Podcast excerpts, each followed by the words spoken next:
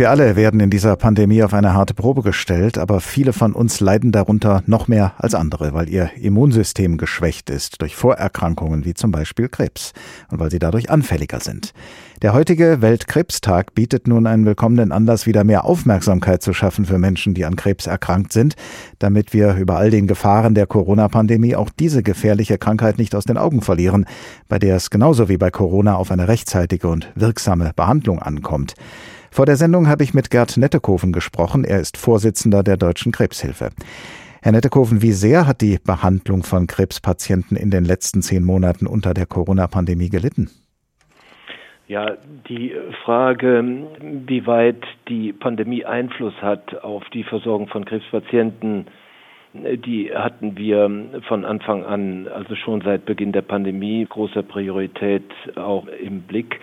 Wir haben von Beginn an Analysen an, an großen Krebszentren durchgeführt und wir mussten schon feststellen, also die Behandlung von Krebspatienten hat unter der Pandemie schon sehr gelitten und wir haben auch nach wie vor eine angespannte Situation.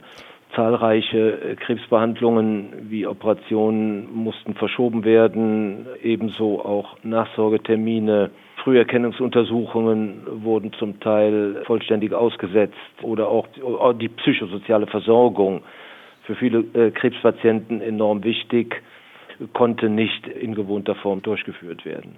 In welchem Bereich oder in welcher Phase der Versorgung von Krebskranken wirkt sich das, was Sie gerade geschildert haben, denn besonders problematisch aus?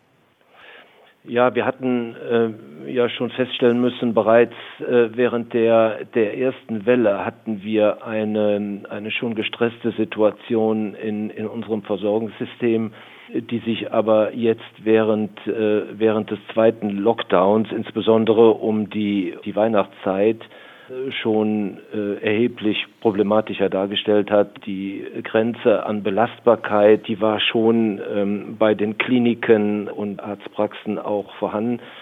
Die Infektionszahlen äh, hätten nicht weiter nach oben gehen dürfen, also nach unserem Dafürhalten. Ich bin fest davon oder wir sind fest davon überzeugt, dass wir dass wir dann schon äh, vor einer fast kaum noch lösbaren Situation äh, gestanden hätten.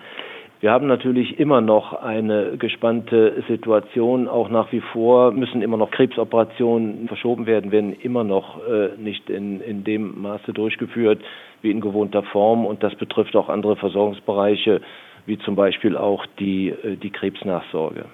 Ihr Verein, die Deutsche Krebshilfe, betreibt ja auch zahlreiche Beratungsstellen. Was berichten Ihnen die Leute, die dort arbeiten, aus ihren täglichen Gesprächen? Was belastet Krebskranke vielleicht auch psychisch am meisten in dieser Situation? Äh, da geht es natürlich auch darum, äh, soll ich mich weiter behandeln lassen? Ist das gefährlich, möglicherweise ein Krankenhaus aufzusuchen? Angst vor Infektion?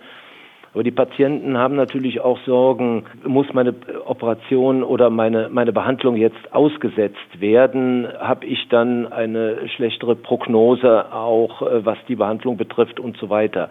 Das sind natürlich auch äh, große psychische Belastungen.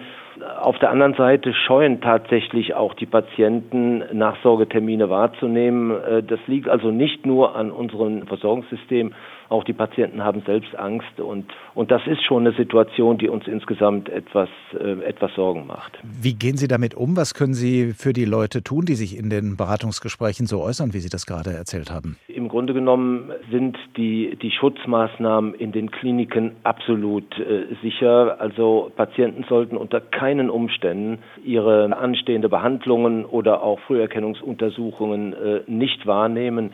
Das kann, äh, das kann schon fatale Folgen haben, auch in der Krebsnachsorge. Das, das wäre nicht gut. Also Kliniken unbedingt aufsuchen, keine Sorgen haben vor, vor den Krankenhäusern. Dort sind die Schutzmaßnahmen so ergriffen mittlerweile, dass, äh, dass da auch nichts passieren kann. Wie sieht es eigentlich mit einer Corona-Impfung für Krebskranke aus? Ist sie zu empfehlen? Sollten Krebskranke vielleicht sogar priorisiert werden? Das ist eine, eine gute Frage, die allerdings äh, nicht mit zwei Sätzen zu beantworten ist. Grundsätzlich spricht sich die Deutsche Krebshilfe, sprechen wir uns dafür aus, dass Krebspatienten mit ihren, mit ihren unterschiedlichen Diagnosen, Krankheitsstadien äh, und Therapien auch während der der Pandemie eine bestmögliche Behandlung mit, mit gleichzeitigem Schutz vor Infektionen, insbesondere vor dem Coronavirus, erhalten sollen. Dennoch von einer pauschalierten Impfung raten wir ähm, allerdings ab aufgrund der der Komplexität der, der verschiedenen äh, Krebserkrankungen ähm, und äh, sind schon der Meinung, äh, Krebspatienten brauchen unbedingt differenzierte Empfehlungen. Wir können auch nicht die Impfung so organisieren für Krebspatienten, wie, wie dies im Zuge der bisher, bisherigen allgemeinen Impfstrategie erfolgt. Und differenzierte Empfehlungen äh, sind ganz wichtig und unbedingt auch unter Einbindung des behandelnden Arztes sagt Gerd Nettekoven, Vorsitzender der Deutschen Krebshilfe. Vor der Sendung habe ich mit ihm über das Thema heute Morgen hier in HR Info gesprochen, wenn Corona Vorrang hat, Krebsbehandlung in Pandemiezeiten.